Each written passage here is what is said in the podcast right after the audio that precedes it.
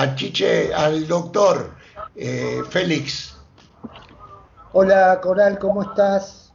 Muy bien, eh, Félix. Un día, un día de lluvia que me encanta, así que estoy pletórica. Bueno, en realidad me gustó la pregunta de Jorge y, este, y me deja la intriga de tu respuesta. Eh, ¿Qué es lo que esperabas vos del programa para decir que en realidad te frustró? No, no, a mí no. Digo que a los eh, televidentes, a los espectadores, cuando a mis amigos, cuando me veían, claro, en un programa se quedaban con los ojos a cuadros porque todo el mundo, mucha gran parte de los espectadores pensaban que de buena ley era un programa eh, hecho por personas de la calle que acudían ahí a denunciar asuntos. Entonces, eh, la frustración, no, yo encantada. lo que quiere decir que estaba muy, muy bien actuado. Sí, claro. Y a veces es lo más difícil, ¿no? claro, para, porque en definitiva, en definitiva la actuación no es más que un engaño. La actuación es una eh, actitud o una, una situación en otra realidad. Es la construcción de una nueva realidad. Yo no lo llamaría engaño. Yo creo que hay mucha verdad en el teatro. Hay una cosa además que se llama la verdad del teatro. Yo no hablaría de sino de contar las historias en una cuadratura, en otra realidad. Es, es, es mostrar una realidad que no está, pero sin embargo la han creído, por lo tanto no es una frustración. Me parece que tendrían que estar muy contentos de que este, el público lo creyese como real. Claro, claro, por eso digo que la frustración era no para los actores, sino para el público que decía, no me digas. Ah, ahora, ahora entendí la respuesta. Claro, claro. Ahora, entendí la respuesta. Está bien, está bien. Sí, yo, este, como mis preguntas, eh, eh, las paso, las paso porque ya te llevé mucho tiempo con esto. Eh, Jorge, dispone vos. Bueno, te voy a decir, Coral, de que me acuerdo de una audición desde Buena Ley donde apareció un señor que era un eh, funebrero, o sea, el dueño de un tanatorio, y una señora que lo enjuiciaba porque le habían entregado las cenizas del marido y había encontrado que en las cenizas había un diente y el marido no tenía dientes. Entonces resultó condenado porque resultó condenado porque eh, es más, el, el, hombre que hacía de juez, que creo que era un abogado o parecía un abogado, le decía y le, le concedo 1.750 euros porque pidió eso, porque si no le hubiera dado mucho más te puedo asegurar que nos matábamos de risa. Claro, entiendo ahora que me doy cuenta de que era todo un blef, que nos engañaron como niños. Absolutamente. Me río. O sea que, en otras palabras, que el meme no se inventó hace dos días. No, no, se inventó en el Paleolítico Superior. O sea, todo esto ya estaba creado hace tiempo, claro. Muy bien. Entonces, le toca a Carlos María ahora a ver, Carlos, ¿qué le preguntamos a Coral? La pregunta que se me ocurre para ponerme un poco al tanto, porque el, arte eh, no es específicamente una de mis especialidades, sí sé lo que ha sucedido con la diáspora argentina después de varias décadas y sé que muchos actores y actrices de teatro y de cine de Argentina recibieron muy amable acogida como refugiados y luego tuvieron mucho trabajo en España. A ver si tú has participado con alguno de ellos o tienes información de cómo fue transcurriendo estas décadas y si alguno queda realmente afincado trabajando en España o si han retornado todos. Claro, yo viví, conozco, digamos, en las dos partes, por suerte, eh, los iconos bueno, estáis ahí, imagino, de gran movida todavía con vuestro icono, ¿no? Con Diego Armando Maradona, estamos viendo desde todo el mundo los iconos y los embajadores a través del arte, como en este caso en el deporte también existen. Y es cierto que aquí hemos conocido, bueno, pues a, muchos argentinos y argentinas que han llegado, pero Fijaos, siempre se reconocen mejor aquellos que tienen presencia escénica. Me explico. Conoce mucho más gente a Ricardo Darín que a Aristaray. Es decir, se conoce más a un actor que a un director normalmente, ¿no? A la gente pone la cara. Entonces, cito a Darín porque ha sido un, gran embajador. Llegó mucho antes Héctor Alterio y yo tuve el placer, no hace mucho, hace un año, en un teatro en el musical, en el, Cabañal, en Valencia, de, hizo una actuación sobre poesía de León Felipe con un guitarra. Héctor Alterio es un señor, ¿eh? y estaba ahí todo plantado con su energía en el escenario y fue bellísimo porque éramos 20 espectadores, o sea, 20 sillas, que es algo además que tenemos en proyecto ahora, esos formatos, hacerlo y con el laboratorio teatro, pues bueno, estaba Alterio, éramos 20 espectadores. Para mí fue un privilegio estar tan cerca escuchando y sintiendo la energía, ¿no? Pues ahí está en pie todavía Alterio, está su hijo, Ernesto Alterio, haciendo cine, y luego hay otra saga que también perdura en España, que son Cristina Rota, imagino que les conocéis, conocidos ya en Argentina, ¿no? Cristina Rota y Boto, y Juan Diego Boto, no sé si eran conocidos. Yo no. No, aquí son, son una familia argentina de actores, Juan Diego Boto y su hermana María Boto, con la que coincidí en la película de Vicente Aranda en Celos. Compartíamos secuencia María Boto y yo. Y bueno, claro que hay gente que persiste. Y al revés, a la inversa, yo tuve la gran suerte y, en fin, es una, situación que me, me, alegra recordarla, ¿no?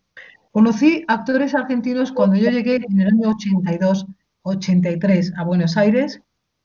Me hizo una entrevista Beatriz Hielo, no sé si esta mujer estará por ahí todavía, del Clarín, y fue una mujer enormemente generosa porque me abrió hilos. Yo tengo un gran recuerdo de esa mañana. Eh, me abrió hilo con Luis Brandoni y con Mario Luciani. Eh, Mario Luciani, por entonces, era director, eh, presidente de la Asociación Argentina de Actores. Y me acuerdo que fui a verlo a la boca, a un, un espacio pequeño, a su oficina.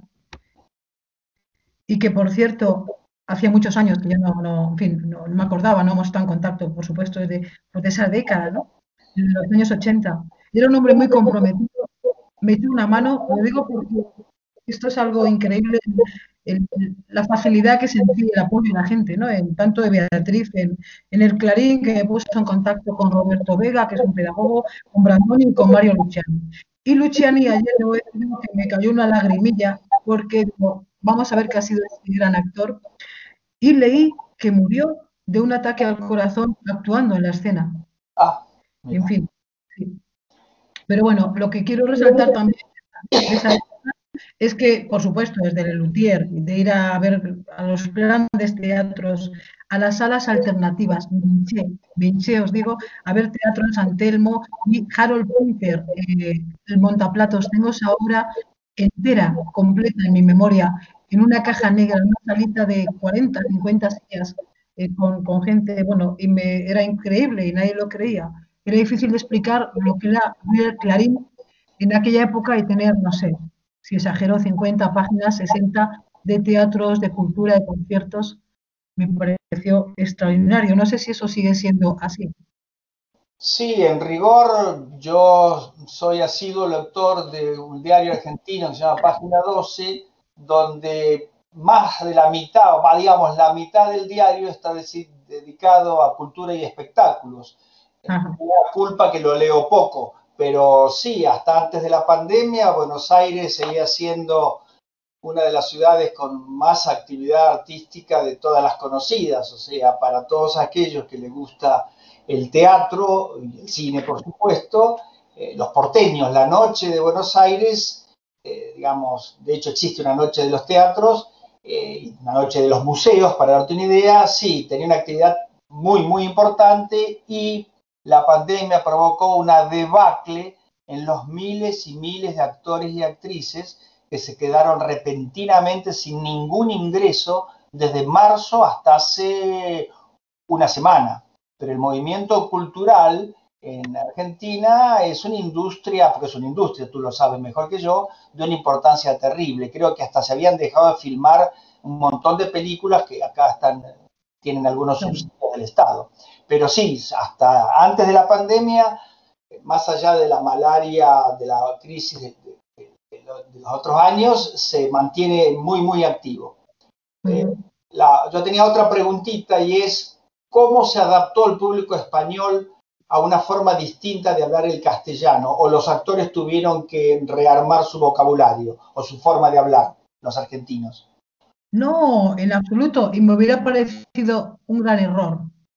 Eh, yo creo que la grandeza del lenguaje es esa, es la expresión de los lugares, de lo vivido, y entonces yo creo que nadie tiene que adaptar nada a nadie. Yo no soy partidaria, vaya, no conozco a ningún argentino en este caso que citáis que haya tenido que adaptar nada. O sea, cuando un argentino actúa, o una argentina o un italiano, bueno, normalmente eh, mantiene su acento o podía ser eh, casi una, no sé, una, una, cosa extraña, ¿no? Creo que a ese nivel, mira, yo le contaba un día a Jorge que vino un niño mexicano hace unos años aquí a, a unas sesiones, tenía disfemia, era un niño que vivió en México y que vino a España y quiso adaptar, borrar la S para, convertirla en C, y le pasó lo contrario, se pasó a la C y todo lo C, parecía de, en fin, de algún, de la dura, de Andalucía, pero muy cerrado, ¿no? que un conflicto cerebral brutal para volver a recuperar su habla realmente, y tenía se hizo,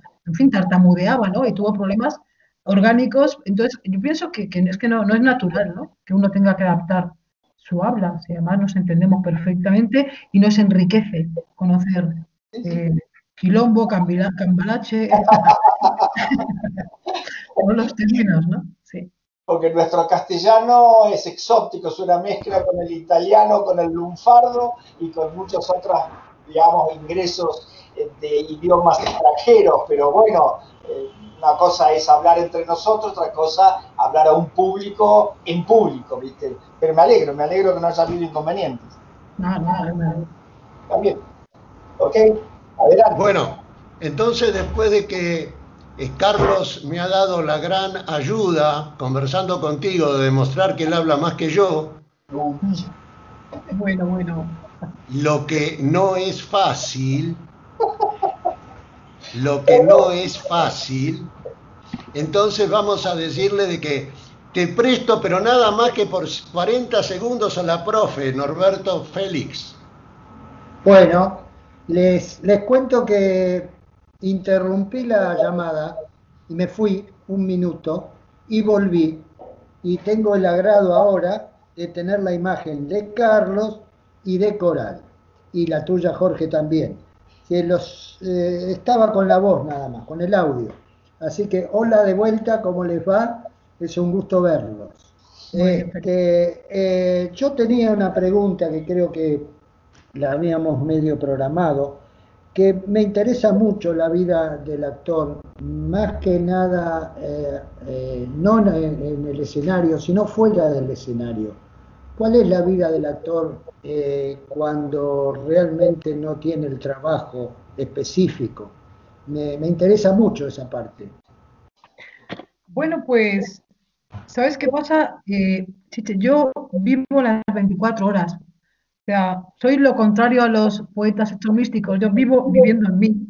Es decir, que no distingo entre ser y no ser actriz, o sea, no es que llevo puesto. Fíjate, sería más fácil para un fontanero que llega y deja su caja de herramientas y a lo mejor deja de ser fontanero. O los italianos, ya que los citabais, el italiano para referirse al ser de la profesión dice lui fa il regista. Él hace, la, él, es, él hace, no él es.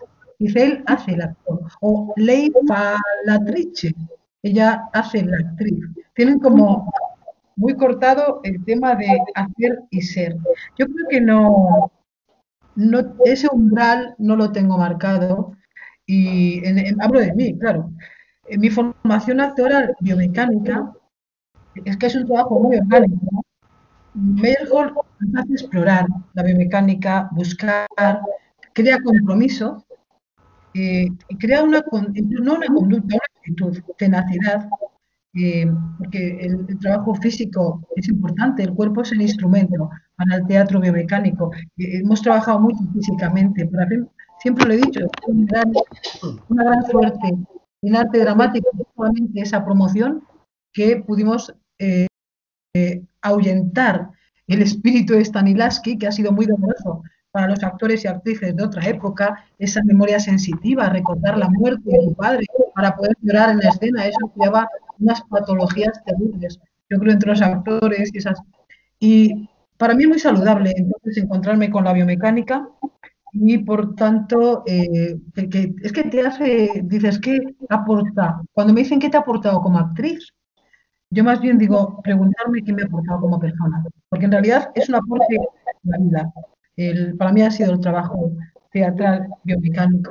De alguna forma, eh, si hemos trabajado economía del movimiento para movernos en el espacio y no perder el tiempo, digamos, o ensuciar con el movimiento en el escenario, también eso le aplica a mi vida. Y cuando voy del salón a un a coger algo, pues tengo la costumbre de dejar algo por el camino que luego aprovecharé de paso y recogeré. La puntualidad, que eso Jorge y yo lo sabemos de sombra. hay un montón de elementos que en la vida cotidiana realmente provienen de mi entrenamiento en el teatro biomecánico. O sea, sos, sos actriz 24 horas por día. Soy yo, sí, 24 horas por día con todo lo que eh, me ha dado el teatro como herramienta. Ya te digo que para mí es una forma de vida realmente.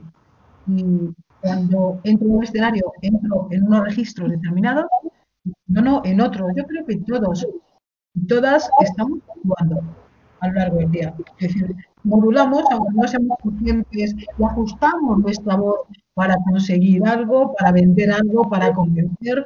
Eh, nuestra conducta corporal, gestual. Yo creo que en el fondo hay, el teatro no está nada alejado de nuestra Bien. Eh, Carlos quiere hacer una acotación. Adelante, Carlos. Sí, me encantó escuchar lo que dices, que puedes permanecer como actriz continuamente. Mi pregunta del ego total es, cuando tú como actriz te metes profundamente en el personaje que debes representar, ¿cómo haces para desengancharte de ese personaje cuando vuelves a casa o no necesitas desengancharte para retomar tu propia personalidad?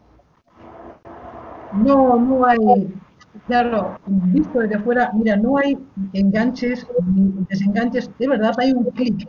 En realidad es entrar en una actitud distinta, que ya te digo que a veces lo que pasa es que no somos conscientes en la realidad, no está tan lejos de nuestro juego de vida real. ¿eh? Eh, una cosa es que lo haces con técnica, por ejemplo, cuando en comunicación decimos, eh, si abro las manos, las palmas de las manos, estoy diciendo que no oculto nada, ¿no? Imaginemos, cuando lo hago, los movimientos son inconscientes, ¿no? Y lo vienen, provienen del cerebro. Entonces, una cosa es cuando yo muevo las manos así, lo digo inconsciente, como técnica, yo sé que debo abrir las manos para decir al espectador que no engaño, ¿me seguís? O sea, que lo puedo usar la técnica como para lograr algo, transmitir un texto o lograr una emoción. Y bueno, y, en fin, relajaros que no estoy, ahora estoy en modo, en modo avión. Bueno, entonces ahora que querría preguntar yo que un poco creo, me, preadivino la respuesta, pero quiero oírlo de tus labios. Eh, ¿Qué, eh, sector de la dramaturgia te gusta más? Me imagino que el teatro, pero de las expresiones artísticas que has ido trabajando, ¿cuál es la actividad o el sector que más te interesa o que más te llena o que más te ha reportado satisfacción? Pues mira, Jorge, eh, si tu bola y cristal no te y coincide, yo te debo decir que justo del teatro biomecánico, eh, la metodología Merkel impulsa que el actor y la actriz biomecánica debe ser transmise en su, en su metodología original del siglo pasado, principios, en el 18 y 19 del, del siglo XX. decía, el actor o la actriz ha de ser chansonnier, músico, acróbata, mala, es decir, debe dominar todas las artes. Y yo creo que cuando decimos esta especie de simbiosis que te produce esta metodología, no este teatro que yo he, trabajado y que amo profundamente, pues a mí me ha dejado eso. No me ha dejado una visión, una visión, ¿cómo os diría?, eh, única o, unilateral del arte. Me gusta todo lo que uno, y creo que el actor y la actriz debería conocer, debe conocer el ritmo, poder cantar, poder declamar, rapsodiar, eh, moverse, bailar, tener plasticidad, elasticidad, tener expresión corporal.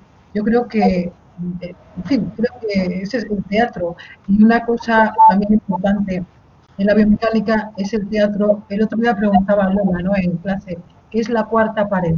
Pues es el teatro en este caso que yo practico también, es el de mirar, poder sentir, eh, mirar a los ojos y tomar la temperatura de qué está pasando en un patio de butacas cuando estás actuando, para mí es esencial. O sea, llegas a un nivel tal de concentración y de control, de contacto, de clic con el espectador, que puedes escuchar la respiración cuando alguien se agita, en una butaca o si dos se miran y hacen un comentario, en realidad, y todo eso es muy bueno porque te permite eso, o reconducir o tomar la temperatura de saber lo que estás haciendo. Entonces, e, esa, esa forma ¿no? de estar en contacto con el público en cualquiera de las, de las artes escénicas, ¿no? me parece interesante. Multifacética señora.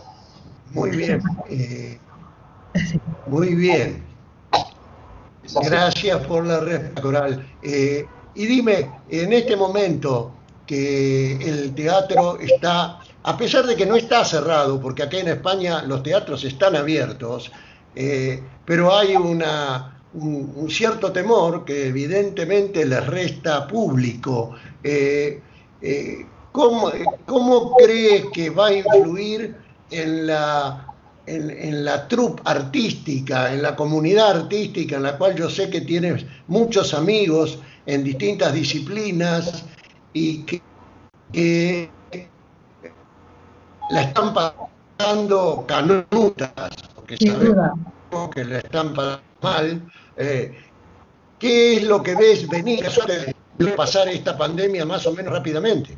Sí, bueno, para muchos, Jorge, ha sido un final, lo digo, ¿eh? Hay gente que ha colgado las botas, llevamos ocho meses en esta situación. Otros han tenido una parada con consecuencias, que trae de todo. Eh, hay poblaciones que en este momento, aquí cerca, en por ejemplo, se han suspendido más poblaciones en el mundo, no solo en España, que han suspendido sus actividades y han cerrado los telones. De nuevo ya han cerrado los teatros. Pero yo estaba escuchando hace un momento pues que en Valencia hoy Teatro Olimpia, Teatro Principal, Teatro Musical, en el Cabaño, todos los teatros tenían, estaba oyendo la programación de hoy y habían conciertos y teatro, por suerte. Es decir, la vida sigue. Es verdad que cuando empezó esto, todos cantábamos hasta en la ducha, es decir, que, había, bueno, acordados de la cantidad de miles de vídeos, de cosas que fluyeron por las redes, la alegría que teníamos, y eso fue una pompa de jabón. Fue una ilusión, fue como la mejoría de la muerte, esto que decíamos, uy, qué alegría, estamos vivos, pero luego vino, es decir, nosotros estuvimos con Laboratorio Teatro y sobrevivimos pasándonos al online, teniendo que dejar de vernos cuando estábamos todos en casa y produjimos cosas, hicimos vídeos con el día del museo, el día del libro, el Utopic, algún poema, yo estrené un poema en Radio 3, palabras para un calendario sin días, pasaron cosas la gente está trabajando. En general, hay gente que está trabajando. Ya os digo que yo he escuchado hoy la programación de Valencia en los teatros y está todo abierto y funcionando. El tema, eh, como siempre, es va a ser la resistencia. Yo os pregunto, ¿os imagináis un mundo donde, bueno, si recordáis, en Diagnóstico Cero, ese vídeo que hicimos, Jorge, eh, era un poco, decíamos al final, la cultura también es salud. Se hablaba solo de salud, salud, por supuesto que en esto hay una prioridad, en este mal bicho ¿no? que nos circunda, pero la, cultura también es salud. ¿Os imagináis una vida en la que a partir de mañana desaparecieran, volvieran los infiernos como en aquellos monasterios y desaparecieran los libros, no pudiéramos contemplar una escultura o un lienzo colgado en una pared, o no pudiéramos, no sé, hacer, sentarnos en una butaca a vibrar con alguien que estuviera en el escenario, quiero decir que yo no contemplo la vida sin cultura, sin creatividad, así que eh, esto va a volver a, tomar su pulso, seguro.